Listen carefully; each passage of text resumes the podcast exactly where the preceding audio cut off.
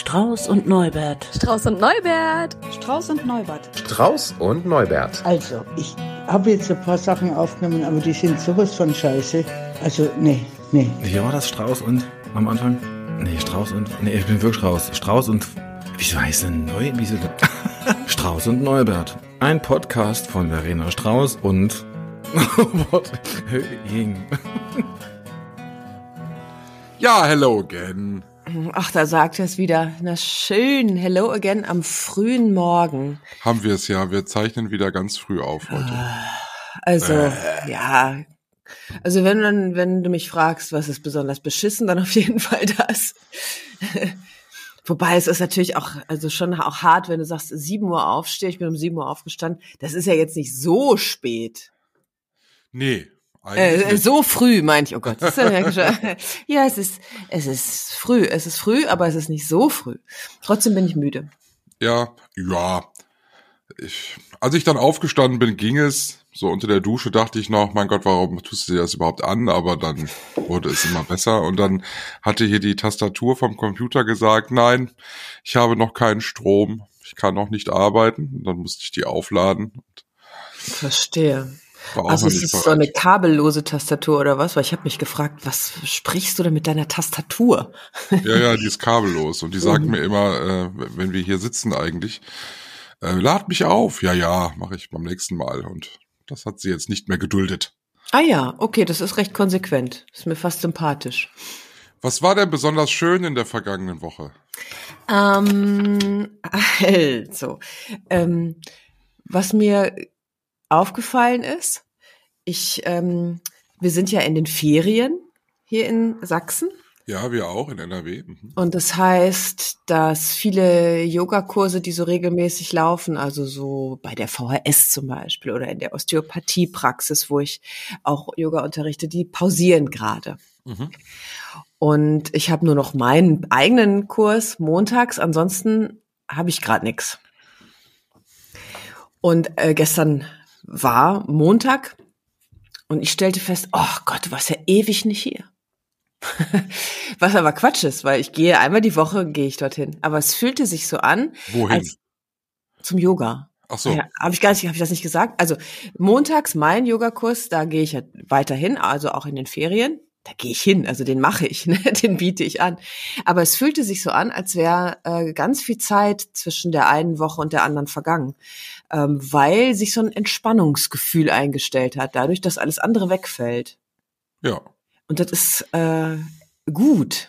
also es ist, das ist erstaunlich. Und ähm, mir ist auch aufgefallen, dass ich dieses Entspannungsgefühl aus der Kindheit kenne, so in der Ferienzeit was ich total bemerkenswert finde, weil äh, demnach muss mich ja die Schule oder was weiß ich, das drumherum doch mehr gestresst haben, als ich dachte, weil ich bin immer gerne zur Schule gegangen.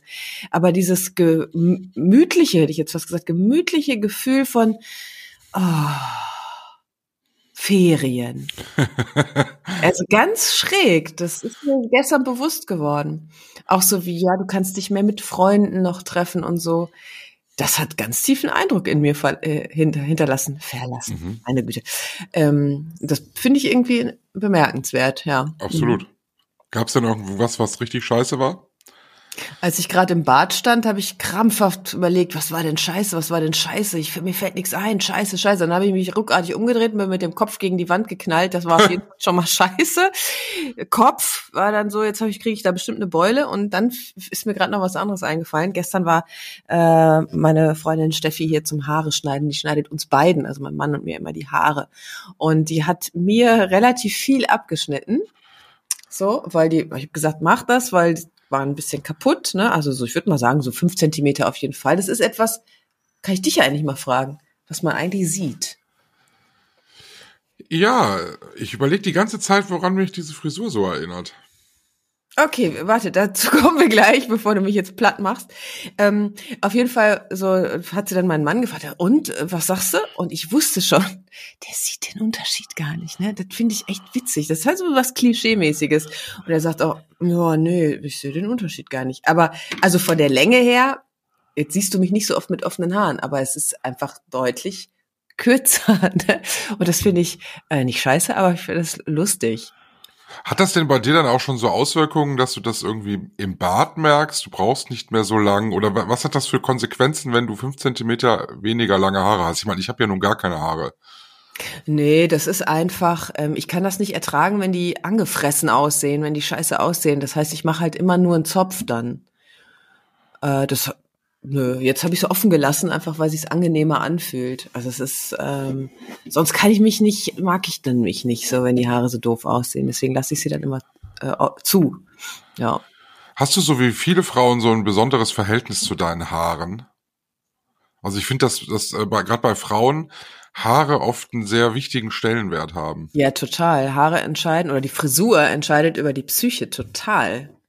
Ich habe immer so eine äh, vor einem guten Jahr so eine Friseursituation erlebt. Da bin ich ähm, zum Friseur gegangen, zur Friseurin und ich habe ganz klipp und klar gesagt, was ich nicht will und bekam genau das. Also ich bin hin und habe gesagt, kannst gerne, du bist die Expertin. Also das ist so immer so, ich gehe dahin natürlich, weil es die Expertin ist und ich vertraue mich den Leuten auch gerne an. Ich sage, kannst ruhig was abschneiden natürlich, ähm, auch ruhig viel, aber bitte eins ist mir wichtig, kein Kurzhaarschnitt.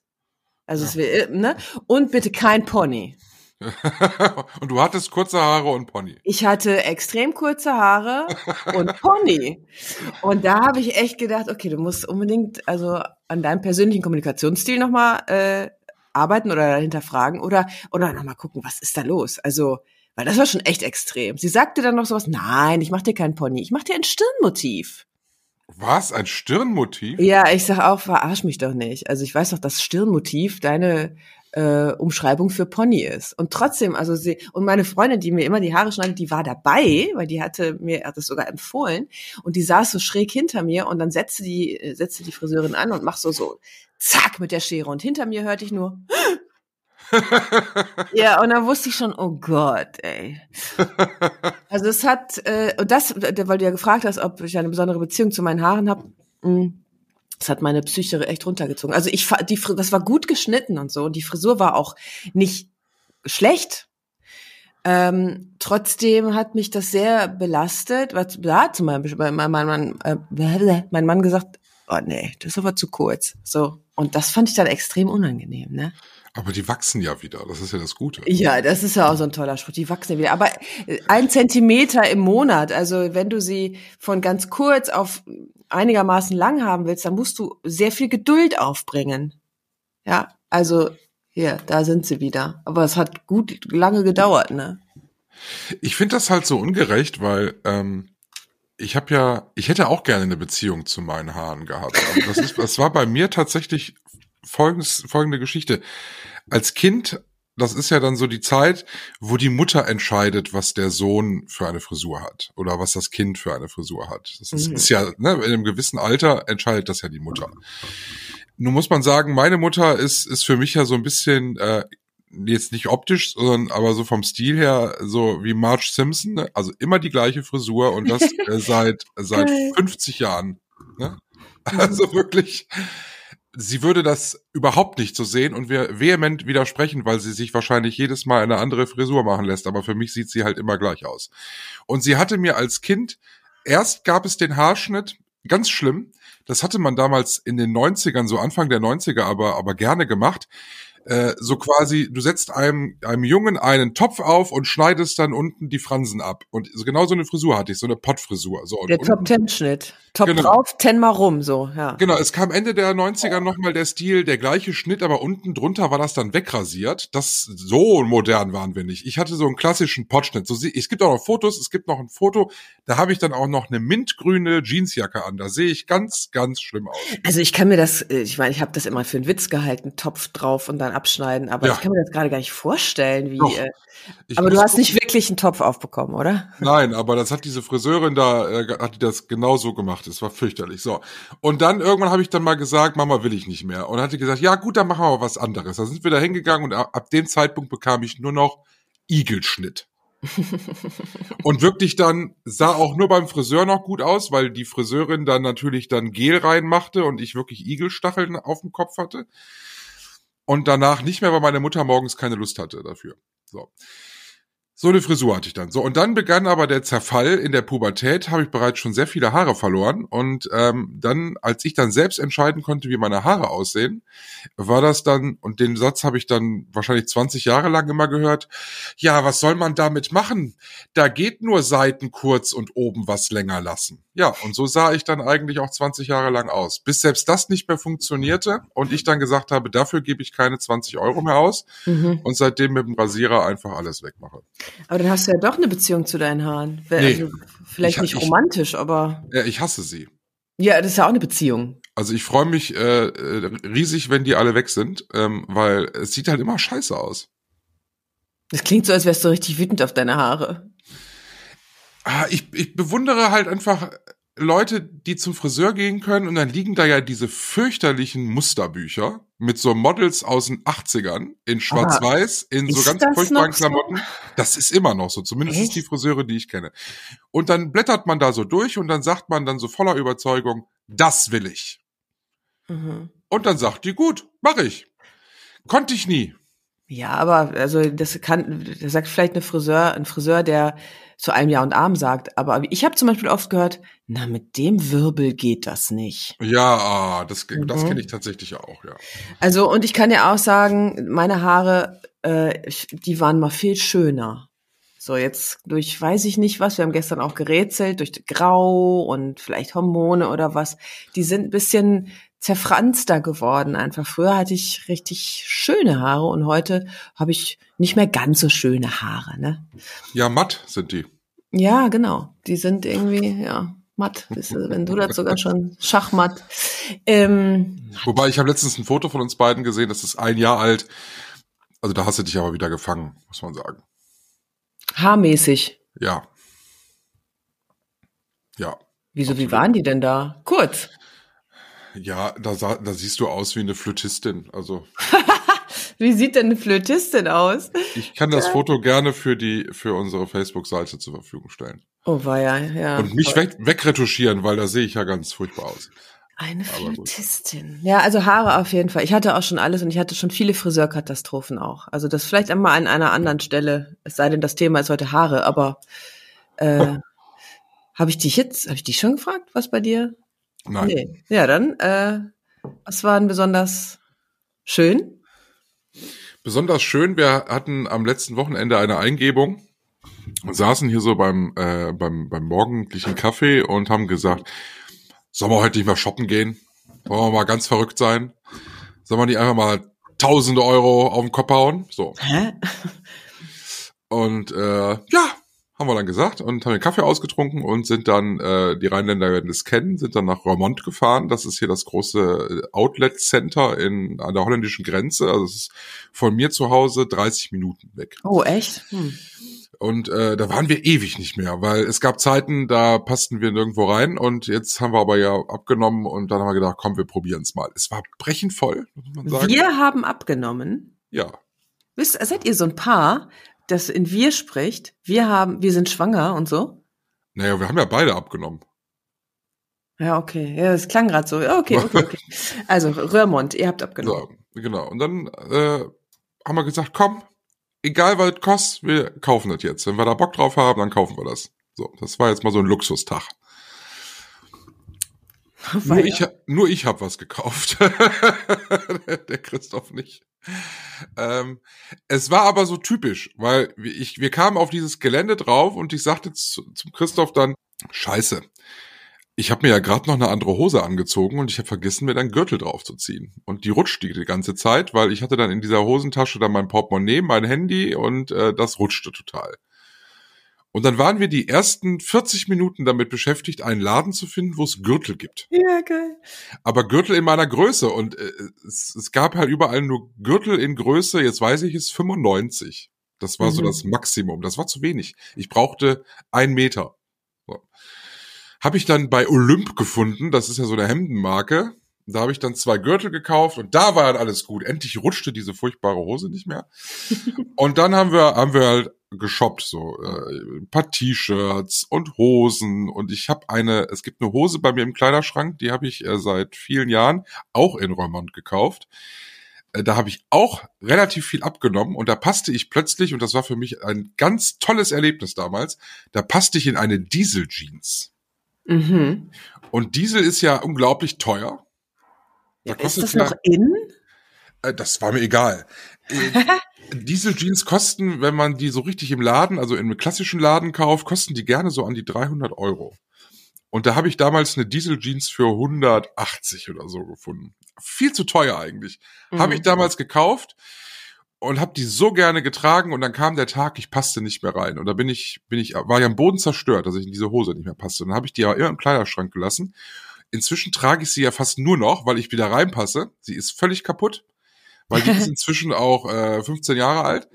Aber ich liebe diese Hose und ich habe eine neue Diesel-Jeans gekauft. Jetzt kommt aber die entscheidende Frage. Kannst du dich von der alten Tr- Jeans trennen? Nein, ich habe sie heute an. Ja, das dachte ich mir nämlich. Ich liebe sie weiterhin. Ähm, die andere weiß ich gar nicht, wo die ist, die ich gekauft habe. Also die Ist für gut, einfach- ne? Die ist für Ja, ja. gut. Mhm. Es war rundrum ein toller Tag und äh, es war gar nicht so teuer, wie ich dachte.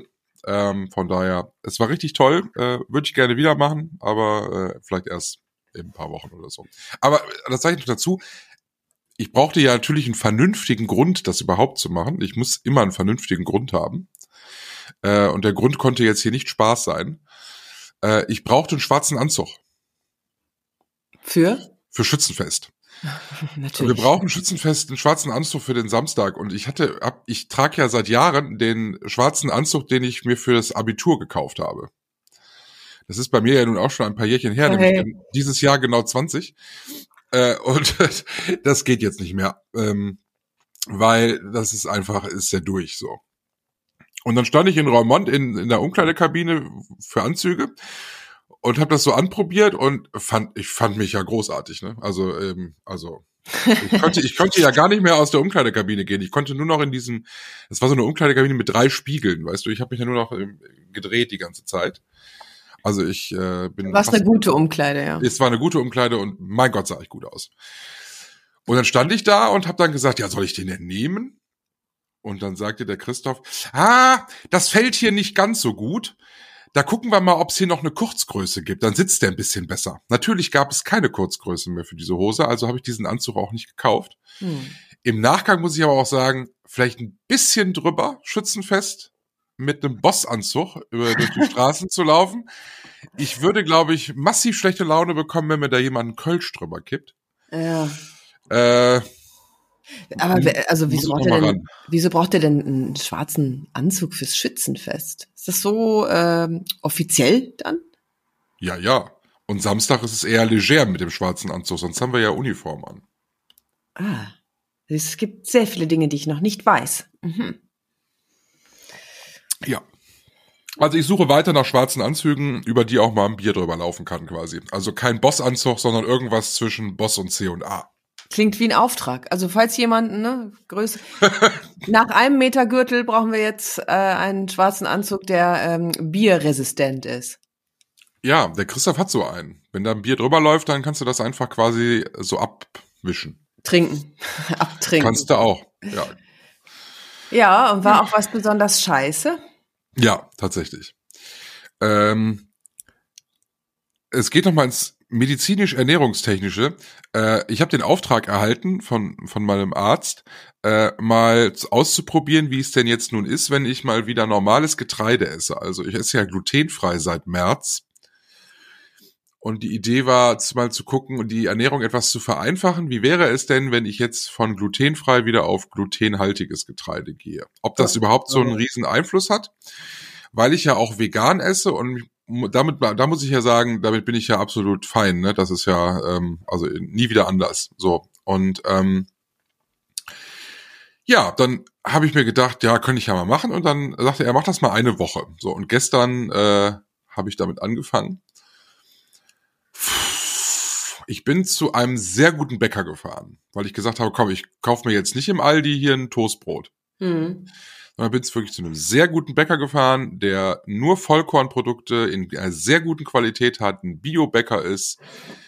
Ich ging da rein und war sofort im Schlaraffenland. Es Ja. roch ja so herrlich und es sah alles ganz toll aus und ich habe gesagt, okay, und äh, ich mach auch noch mal so halblang. Ich kaufe jetzt nicht so ein ich kauf kein Mischgetreide, sondern äh, ich habe gesagt, komm, ich gehe jetzt nicht direkt auf Weizen, ich fange mal mit Dinkel an. Und dann habe ich mir ein Dinkel-Vollkornbrot gekauft und ein Schwarzbrot. Und weil es so großartig aussah, musste ich doch eine Sünde mitnehmen. Und ich habe das bis dato nie gegessen. Bananenbrot. Oh ja, lecker. Aber ist das, das ist vegan auf jeden Fall, ne? Es ist auf jeden Fall vegan und äh, es ist aber Weizen drin gewesen. Ähm, aber das sollte ja für das Experiment ja egal sein. So, und dann habe ich das auch mitgenommen. Oh, ist das lecker. Also Bananenbrot ist ja ein Knaller. Mhm. Und ich mag ja eigentlich gar keine Banane, aber es schmeckt auch gar nicht nach Banane. Also es war, es war fulminant. So, dann habe ich also natürlich gestern äh, gedacht, das musst du natürlich jetzt alles probieren. Also habe ich von dem Bananenbrot was gegessen, dann habe ich eine Scheibe Schwarzbrot gegessen und dann habe ich dieses unglaublich leckere Dinkelvollkornbrot gegessen und ich war im siebten Himmel. Ich konnte nicht mehr aufhören damit. Es ist ja, es ist unglaublich. Und es war so lecker. Und ich weiß, vier Monate kein richtiges Brot gegessen, sondern nur dieses glutenfreie Gedönse, was halt schmeckt wie zusammengezimmert.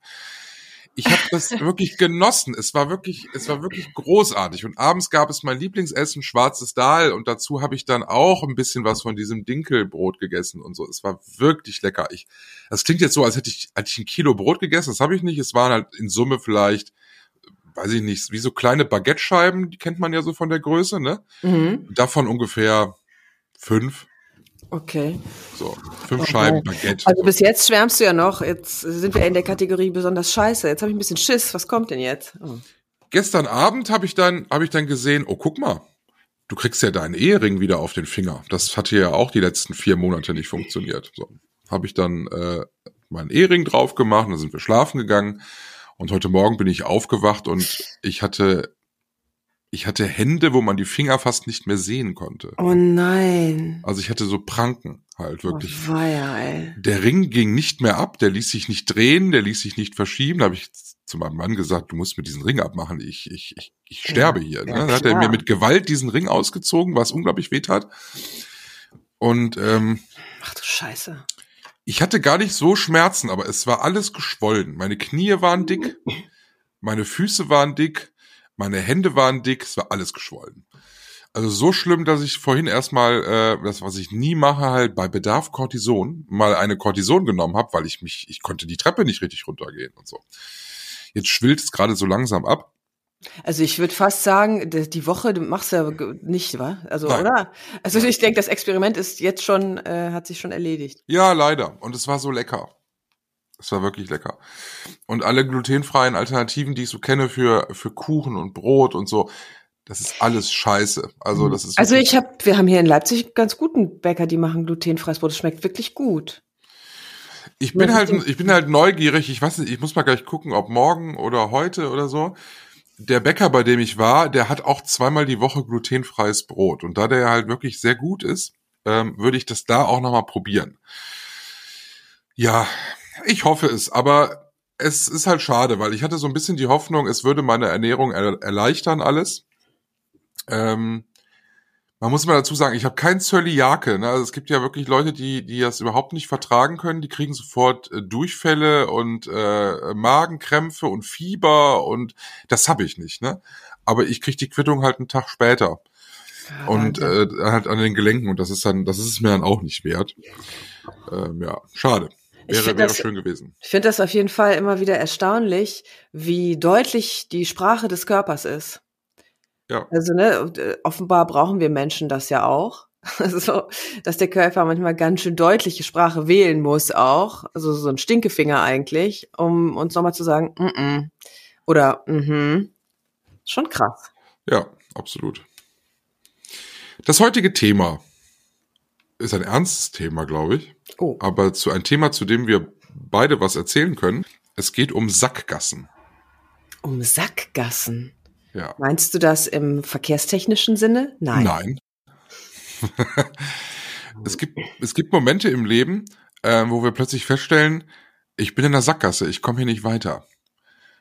Und dann muss man für sich eine Strategie entwickeln, wie man aus dieser Sackgasse wieder rauskommt. Es gibt ja die Möglichkeit, einfach weiterfahren.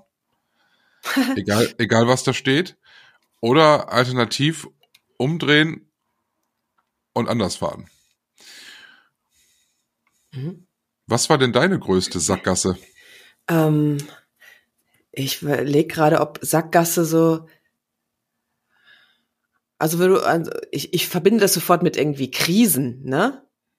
Also, so, ich habe mich in sowas reinmanövriert hier zum Beispiel oder bin in so einer Situation gelandet und weiß dann nicht mehr, wie es weitergeht, ne? So. Hm. Äh, meine größte Sackgasse war, glaube ich, die Tatsache, als ich festgestellt habe, dass ich äh, verheiratet und in einen anderen Mann verliebt bin. Also das war grauenvoll. Das war wirklich, ja, so, ich, also mich so an, an Situationen kann ich mich erinnern, vom Spiegel stehend, da reingucken und mit mir selber reden, so, kannst du doch hier alles so nicht machen. Das ist ja nichts, was von heute auf morgen passiert, sondern das ist ja ein Prozess, aber es kommt dann irgendwann der Punkt, wo einem das dann mal klar wird, ne? Genau, weil, also natürlich ist das nicht von heute auf morgen passiert, aber so diese, diese Erkenntnis und sich das eingestehen, dass es so ist, dass das gerade eine Sackgasse ist, dass das eine richtig beschissene Kackscheiße ist. Oh, also da war ich unehrlich zu mir natürlich auch, ne? Man kann dann ja oder ich kann hab mir dann so Sachen gesagt, ja, ich habe das im Griff und ist ja alles halt nicht so so wie wie ja, ich kann doch mit dem Rauchen aufhören, ich kann doch mit dem Trinken aufhören. Ähm, das war wirklich ähm, so die erste große Sackgasse, an die ich mich erinnere. Das war auch eine Initialzündung für äh, persönliches Wachstum, weil mich das so sehr herausgefordert hat, dass ich viele Dinge in meinem Leben dann hinterfragt habe. Das ist so die, die erste, größte, ja. Aber wie macht man das denn? Also wenn man jetzt plötzlich feststellt, Mist, ich bin jetzt hier in der Situation, in der Sackgasse, ich komme hier nicht vorwärts, ähm, irgendwie, irgendwie muss jetzt was passieren. Also da, man muss ja irgendwie anfangen. Ja, das erste ist dir bewusst machen, dass es, dass du in dieser Situation bist. Will ich dieses wahrhaben wollen auch. Ich kann mal, oh Gott, wie peinlich. Ich war ja zweimal verheiratet, wie ja, die Welt schon weiß. Zweite Sackgasse, die mir einfällt, war die Ehe mit meinem zweiten Mann. Wo ich auch dachte, ähm, ich kann hier eigentlich nicht in dieser Ehe bleiben. Aber ich habe gedacht, ich könnte nicht raus. Was totaler Bullshit ist. Mhm. Du kannst ja raus, du kannst ja das machen. Aber ich habe gedacht, nee, ich bin in einer Sackgasse, wir haben ein gemeinsames Unternehmen, äh, wir machen das hier so zusammen, da kann ich doch nicht gehen. Und das ist ja ähm, Trugschluss. Ja. Ich muss nur gucken, okay, was habe ich hier? Ich bin in einer Ehe, die nicht mehr funktioniert, die destruktiv ist auch. Also um mich, wenn ich mich selber äh, schützen will, muss ich gehen. Ähm, und ich bin hier in einer beruflichen Situation, die sich extrem verändert wird, wenn ich diese Beziehung verlasse oder beende. Ähm, und dann musst du abwägen. Also die, äh, was sind denn die Konsequenzen? Zum einen, für mich persönlich wird's leichter, zum anderen, es könnte schwieriger werden beruflich. Und dann musst du dich entscheiden. Entscheide ich mich äh, für die Befreiung aus einem nicht mehr funktionierenden System oder weil ich irgendwie Schiss habe vor den Konsequenzen, bleibe ich drin. Mhm. Ich muss nur gucken, welche Optionen habe ich denn. Weil ich bin mir sicher, es gibt immer eine Lösung. Es gibt immer eine. Wobei das natürlich sehr theoretisch klingt und in der eigentlichen Situation ist es ja viel emotionaler. Ja klar, es war die Hölle. In beiden Fällen.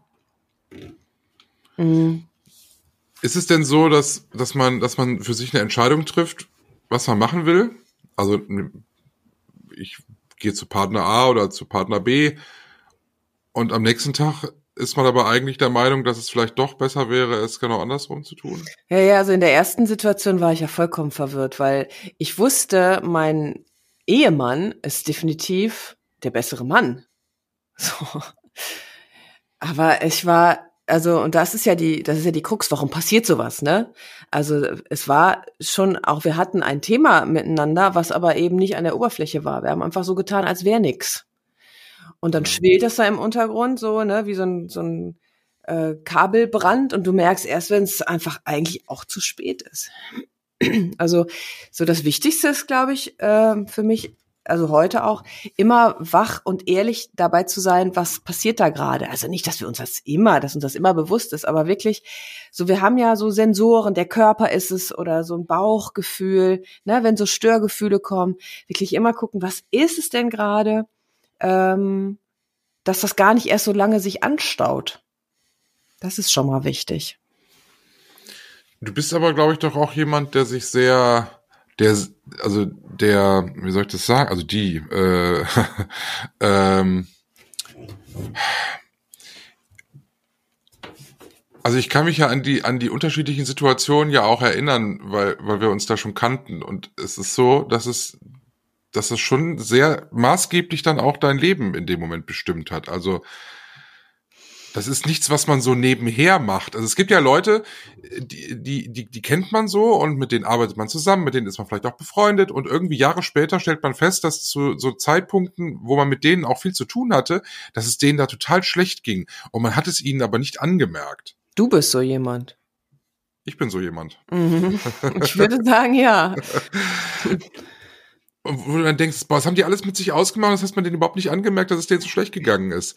Und ich, ich, ich weiß, vielleicht lag das aber auch daran, dass wir zu dem Zeitpunkt sehr eng zusammen gearbeitet haben oder wir auch immer schon sehr, sehr ehrlich miteinander geredet haben.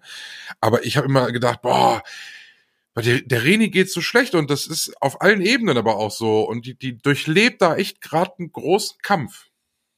Ja, ich glaube, dass, ähm, dass das aber tatsächlich so ähm, bei dir auch angekommen ist, weil ich dir das gegenüber gezeigt habe. Weil ich kann auch das andere ganz gut. Kannst du das verbergen, ja? Also in, in gewissem Maße ja. ja. Also auch das ist, glaube ich, eine, eine Entscheidung. Ähm, wenn das dann mal so an die Oberfläche kommt, ähm, kann ich das, glaube ich, dann irgendwann und will ich dann auch nicht mehr halten. Also bei mir ging es ja einfach wirklich schlecht. Ja. Also, aber vieles davon, äh, also bei manchen, manchmal bin ich überrascht, wenn Leute sagen, oh, das habe ich dir gar nicht angemerkt. Und manchmal bin ich überrascht, wenn Leute sagen, das habe ich gemerkt. Also, weil in beiden Richtungen denke ich, echt? Ich habe mich doch so bemüht, das es nicht zu zeigen oder umgekehrt, ne? Wobei so die Tatsache, wie du, wie du mit sowas umgehst, was ich hier jetzt schon ein paar Mal so erlebt habe, äh, das scheint mir immer ehrlicher zu sein und auch gründlicher zu sein, als bei mir das ist. Gründlicher. Also ich ich denke immer, boah, wenn die Reni so eine Entscheidung getroffen hat, dann ist die aber auch, dann ist die aber auch fix und dann ist die auch gut durchdacht und dann, äh, dann ist es auch die richtige Entscheidung. Und wenn ich dann so vor so Entscheidungen stehe, da bin ich mir so gar nicht sicher. Und dann äh, denke ich mir, ich hätte gerne manchmal diese Überzeugung, dass das jetzt richtig ist so wie du sie dann ausstrahlst, wenn du solche Entscheidungen triffst. Also du hast ja auch den Radiojob an Nagel gehängt und hast gesagt, ich konzentriere mich jetzt voll und ganz aufs Yoga. Das finde ich bewundernswert, das dann auch wirklich so durchzuziehen und dann auch nicht zu sagen, so wie ich das ja nun öfter gemacht habe, dann irgendwie nach anderthalb Jahren, ach, ich gehe jetzt wieder zurück. Ja, aber das ist ja auch nicht schlimm. Also ähm, erstens, dahinter steckt ein langer Prozess. Ah, und ich hasse lange Prozesse. Ich bin ja so. Nee. ähm, aber dann, nur dann kann ja eine Entscheidung, wenn du sie wirklich in Ruhe fällen willst, auch wirklich gut reifen. Also das kann ich anhand des Yoga-Raumes, den ich ja abgegeben habe Ende vergangenen Jahres, kann ich das gut sagen, weil das, das tauchte irgendwann mal so ein Gefühl auf, wirklich so, das ist so wie so ein, so, guckst auf Wasser und dann ploppt irgendwie sowas hoch und denkst, aha, was ist denn das? Fühle mich irgendwie gerade gar nicht mehr so wohl in diesem Yogaraum. Und aber das war ja meine Welt auch, ne? Yoga-Studio, alles Yoga in Leipzig, auch eine Institution, irgendwie, wenn die Leute darüber gesprochen haben, so, ja, das ist das Studio. Also da hängt ja auch was dran, ne? Zumindest ein Image. Mhm. Und, ähm, und dann kommen eben so Sachen, ja, aber. Und dann ignorierst du dein Gefühl. Das Gefühl war ja, hm, und dann habe ich aber irgendwann gemerkt, okay, das kommt immer wieder. Und dann habe ich überlegt, was ist es denn? Also worum geht's denn da eigentlich? Was will ich denn? Will ich den Raum nicht mehr? Oder äh, ist es was anderes? Und dann bin ich da wirklich ein Jahr lang, ist es so in mir spaziert. Ich saß auch mal mit Freunden irgendwo am See und habe geweint, weil ich dachte, ich weiß einfach nicht, was ich machen soll. Da war ich dann ungeduldig. Ne? Ich will das gerne eigentlich schnell weghaben. Das ist so meine ungesunde Seite. Aber wenn ich mir für was Zeit lasse, Wenn mir das gelingt, dann, äh, dann ist es am Ende eine wirklich gute, entspannte Entscheidung, wo ich sagen kann, okay, jetzt mache ich das und dann wird sofort leichter. Dann weiß ich es ganz klar. Aber es braucht wirklich Zeit. Aber geht's dir auch so, dass, ich meine, diese Sackgassen, um das mal nochmal bildlich zu machen, diese Sackgassen haben ja so einen gewissen Reiz. Also finde ich zumindest. Also auch mal ganz praktisch gesprochen, wenn ich tatsächlich mit dem Auto unterwegs bin, mhm. wie oft stand ich schon mal zweimal in der gleichen Sackgasse, weil ich irgendwie intuitiv gedacht habe, ich bin hier richtig. Und gab es bei dir Momente im Leben, wo du dachtest, wir können ja mal beim ersten Beispiel bleiben. Ah, ja, im Grunde, ich habe ihn ja nicht umsonst geheiratet. Zack. Ja, klar. Steht man wieder eigentlich kurz davor, in diese Sackgasse reinzufahren? Vielleicht ist das ja auch Teil des Prozesses, ne? Ja klar, ich hab, wollte wollte gerne wieder zu meinem äh, Mann zurück. So, also aber, aber auch da habe ich mir was vorgemacht. Also, weil da war so viel schon einfach vorher auch irgendwie kaputt gegangen, äh, dass das so eine Wunschvorstellung war, die einfach nicht mehr möglich war. Also so du wolltest eigentlich so wie früher zurück. Mhm, genau. Und ich wollte, so, ich will dich doch genauso lieben, wie sich das gehört.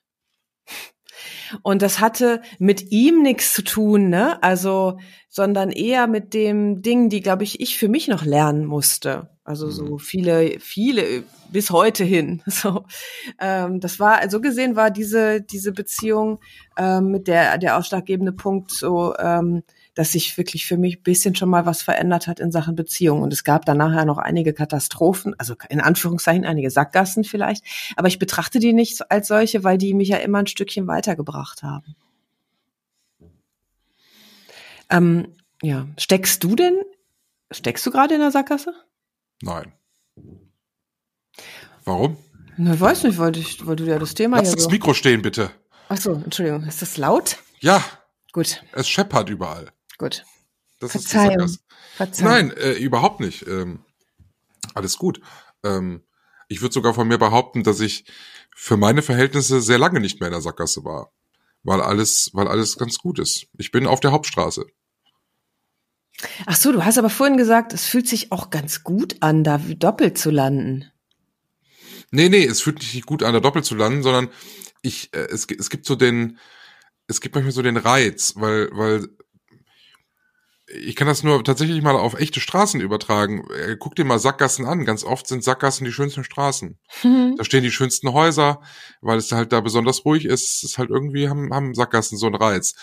Und ähm, ich, ich weiß ja so im Nachgang, was so meine größten Sackgassen waren. Ich habe ja mal angefangen, Medizin zu studieren. Das war halt eine riesen Sackgasse und aus der bin ich ja fast sogar nicht mehr rausgekommen. Ähm, und wäre fast in ihr gestorben. Und äh, ich muss aber sagen, so mit dem, mit dem Abstand ein paar einiger Jahre, würde ich heute sogar fast sagen, so hässlich war die Straße da nicht, dass ich da nicht nochmal reingehen würde, auch wenn ich weiß, dass es ein Fehler ist.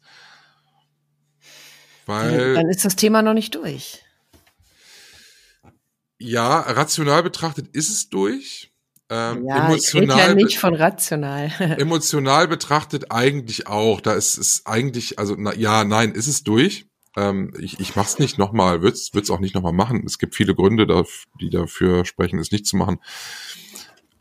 Es ist aber so, es, es vergeht äh, manchmal, ja, anders.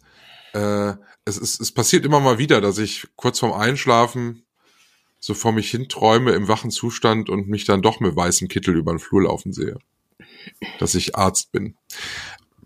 Aber nein, Nein, nein. Okay, was ist das denn für eine Sehnsucht? Also ist es wirklich auf den Arztberuf äh, bezogen oder ist es vielleicht einfach eine, noch was anderes? Hm.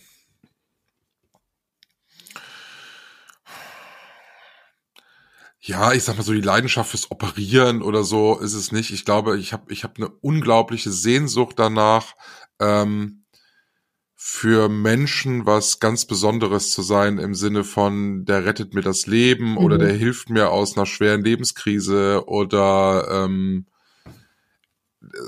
ich bin jemand, der halt Menschen das Leben erleichtern kann. Also so dieses, dieses große Helfersyndrom, was ich habe, äh, mündet da ganz stark drin. Mhm. Ja, kann ich mir auch vorstellen, ja. So, und da ist so, da, da ist das aber auch für mich der ein, der einzige Weg, den ich immer sehe. Also ich, ich, nein, ich will kein Heilpraktiker werden. Nein, ich will auch nicht irgendwie äh, äh, Coach im Business weitermachen, was ich ja aber angefangen habe, was auch zu machen und so. Das ist es alles nicht. Das befriedigt alles nicht genau diese Sehnsucht sondern es ist tatsächlich ähm, eher so die Tatsache, Herr Doktor, ich habe ein Problem, bitte helfen Sie mir und äh, der Höhing hilft. So, das ist mhm. das ist so das die große Sehnsucht dahinter, glaube ich. Ja. Aber Herr Doktor, also das bezieht sich ja schon dann auf, auf eigentlich das Gröbste, was man machen kann an helfen, so äh, medizinisch der Körper, ne? So wenn du jetzt äh, therapeutisch arbeiten würdest, gehst du ja eine Schicht tiefer noch. Also es muss handfest sein. genau, mhm. es muss hand es muss handfest sein. Ähm, wie gesagt, ich habe das, Kapitel für mich eigentlich ja beendet. Es kam noch mal hoch vor ein paar Monaten oder so. Da habe ich durch Zufall in sozialen Netzwerken halt gesehen, dass die Menschen, mit denen ich damals äh, dieses Studium mal begonnen habe, dass die alle fertig sind. Ah ja.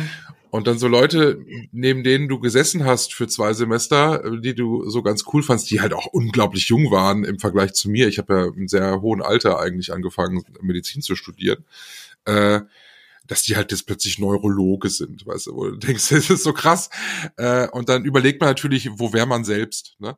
Äh, ich habe, für mich war immer klar äh, in diesen Gedankenexperimenten damals in diesem Studium, wo ich gesagt habe, äh, ich, ich bin der Hausarzt. Also ich, äh, ich werde hier nicht der, der abgedrehte Hirnchirurg, sondern ich, ich werde der, äh, werd der Hausarzt, ähm, und, und bin genau da, wo die Leute äh, ähm, mich brauchen und wo die, wo die Sehnsucht nach einem Arzt am größten ist. Ja, aber ich hadere da jetzt nicht mit mir, sagen wir mal so. Anders gefragt, bist du denn da, wo du jetzt gerade bist, äh, zufrieden oder könntest du dir vorstellen, ähm, dass es noch was Besseres gäbe? Im Moment gibt es nichts Besseres.